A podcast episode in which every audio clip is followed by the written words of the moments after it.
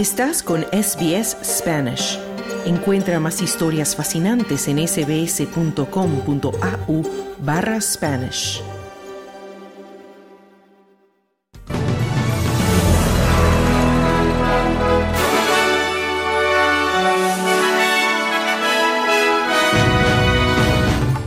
Las fuertes tormentas que azotan la costa este de Australia dejan hasta el momento siete personas fallecidas. El jefe militar de Israel dice que la guerra en Gaza durará muchos meses más. El presidente argentino Javier Milei firma decreto para no renovar más de 5.000 contratos estatales. Estos son los titulares de algunas de las principales noticias de este miércoles 27 de diciembre de 2023.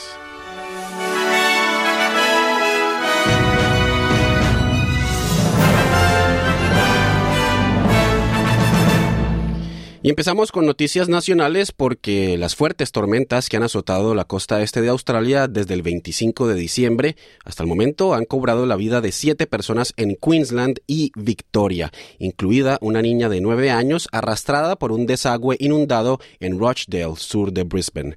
Las autoridades de emergencia temen que la cifra de fallecidos pueda seguir aumentando en las próximas horas, pues continúan en la búsqueda de dos personas más que han sido reportadas como desaparecidas. El subcomisionado de los servicios de emergencia y bomberos de Queensland, Kevin Walsh, le ha dicho a la cadena ABC cómo avanzan las labores de búsqueda. There have been people lost uh, as a result of the tragic circumstances over the last couple of nights, and there are still people missing. Ha habido personas perdidas como resultado de las trágicas circunstancias de las últimas noches y todavía hay personas desaparecidas. Anoche tuvimos equipos de rescate en aguas rápidas, donde tres personas entraron a un desagüe y una persona salió a la superficie sana y salva. Desafortunadamente encontramos a otra persona fallecida anoche y esa búsqueda continuará hoy con el servicio de policía de Queensland para intentar buscar a la tercera persona, decía el subcomisionado Walsh. Más de 85 mil hogares continúan sin el servicio de electricidad en el sureste de Queensland, la mayoría en Gold Coast.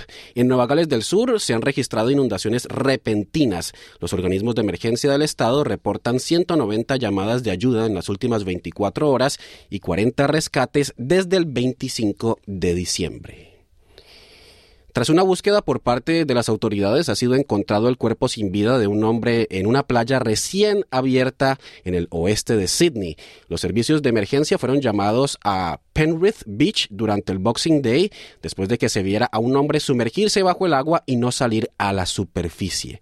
Tres botes de rescate y dos helicópteros se sumaron a la búsqueda policial y la vía fluvial fue cerrada al público. Los equipos de emergencia creen que el hombre, aún por ser identificado, tendría unos 30 años. La playa artificial de Penrith Lakes se abrió al público hace tan solo una semana. Tres personas se han ahogado en las playas de Nueva Gales del Sur desde el 25 de diciembre y una cuarta permanece desaparecida. La oposición ha acusado al gobierno federal de no ayudar a los australianos a superar el creciente costo de los alimentos. El Partido Laborista dice que está planeando revisar el Código de Conducta para Alimentos y Productos de Supermercado en octubre, pero hasta el momento no se ha designado a alguien para dirigir esta revisión. El líder de los nacionales, David eh, Littleproud, ha dicho a la emisora 2GB que es hora de que los supermercados rindan cuentas.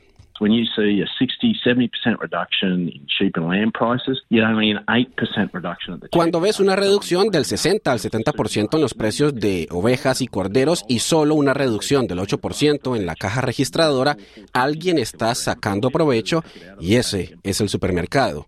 Y luego miras incluso a las sandías, están pagando a los agricultores un dólar por kilogramo, pero están cobrando 4 dólares o hasta 4.50 por kilogramo, decía Little Proud. El chef y escritor gastronómico australiano Bill Granger ha fallecido en Londres a los 54 años. Granger operaba restaurantes en Australia, Japón, Corea del Sur y Reino Unido. Publicó 14 libros de cocina y realizó programas de cocina para televisión. El año pasado recibió la medalla de la Orden de Australia por su, por su, contribución al turismo y también a la industria de la hostelería. Se cree que la muerte de Granger el día de Navidad en un hospital de Londres fue a causa de un cáncer.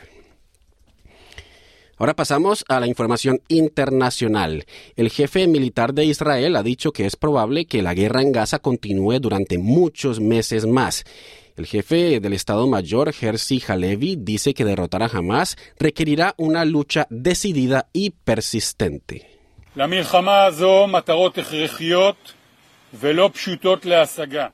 Esta guerra tiene objetivos necesarios y no fáciles de alcanzar. Tiene un lugar en un territorio complejo. Por lo tanto, la guerra durará muchos meses y emplearemos diferentes métodos para mantener nuestros logros durante mucho tiempo, decía Herzi Halevi. Por su parte, un alto funcionario de Hamas ha acusado a Estados Unidos de hipocresía al apoyar la ofensiva del ejército de Israel, al tiempo que advierte sobre campañas de bombardeos que matan a civiles palestinos. Hablando desde Beirut, la capital del Líbano, Osama Hamdan dice que varios países se han puesto en contacto con el grupo en un intento de negociar sobre rehenes y también sobre el cese de la violencia en la guerra entre Israel y Hamas. أفحش لغة للنفاق. La administración presidencial estadounidense de Biden practica el lenguaje más obsceno de la hipocresía. Habla de los civiles y de su protección por un lado y luego habla de proteger a los nazis y asesinos y proporcionarles armas y protección política. Estas posiciones convierten a Biden y su administración en cómplices del crimen y lo consideramos política y moralmente responsable. La humanidad, la humanidad y la legalidad no están sujetas a prescripción, decía Osama Hamdan. El ministro de Salud eh, de Gaza, el Ministerio de Salud de Gaza, dirigido por Hamas, dice que casi 21.000 palestinos han muerto desde que comenzó esta nueva escalada de la guerra el pasado 7 de octubre. El gobierno de Israel ha dicho que ya no otorgará visas automáticas a los empleados de las Naciones Unidas, acusando al tiempo a la ONU de ser socios cómplices de, las tácticas de Hamas. El portavoz del gobierno israelí, Eilon Levy, dice que durante mucho tiempo los funcionarios internacionales han estado desviando la culpa hacia Israel para tapar el hecho de que están encubriendo a Hamas in failing to condemn Hamas for hijacking aid and failing to condemn it for waging war out of hospitals. Al no condenar a Hamas por secuestrar ayuda y al no condenarlo por librar la guerra desde hospitales, han sido socios cómplices de la estrategia de escudos humanos de Hamas. Han defraudado al mundo. Exigimos responsabilidad global. Y ahora estamos predicando con el ejemplo. El Ministerio de Asuntos Exteriores ha anunciado que las solicitudes de visa por parte de empleados de la ONU ya no se concederán automáticamente, sino que se considerarán caso por caso, decía el portavoz israelí Levy. En noticias de América Latina, durante su tercera semana de gobierno, el presidente argentino Javier Milei ha firmado un decreto que establece que no se renovarán los contratos de los trabajadores del Estado firmados a partir del primer día de enero de 2023. Según cálculos del gobierno, los afectados serían más de 5.000, mientras que la Asociación de Trabajadores del Estado estima que la cifra podría superar los 7.000.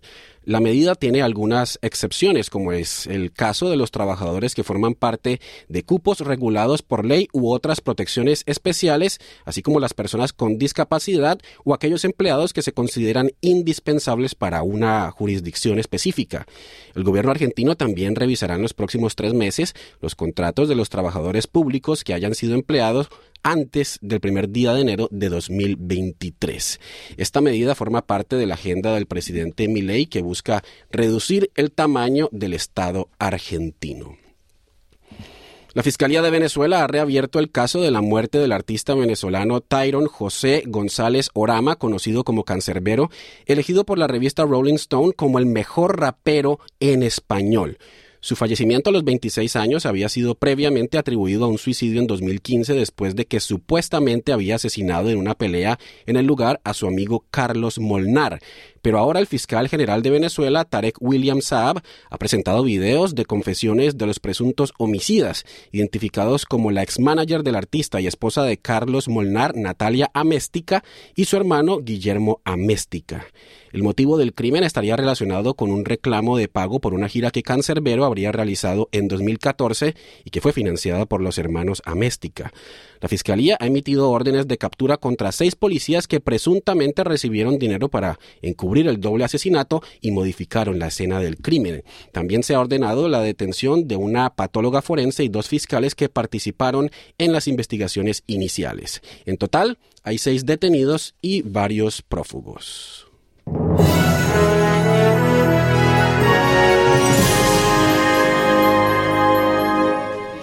Y en el pronóstico del tiempo para hoy, Sydney presenta una temperatura máxima de 29 grados con lluvias y posible tormenta. Melbourne, una máxima de 23 grados con lluvias. Brisbane, una máxima de 33 grados con lluvias y posible tormenta. Perth, una temperatura máxima de 27 grados y mayormente soleado.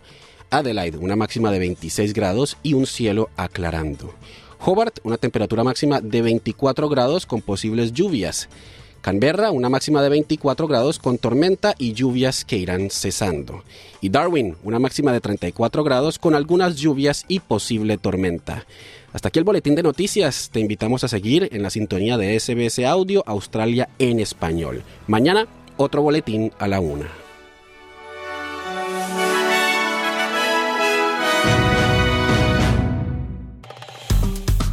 Dale un like, comparte, comenta.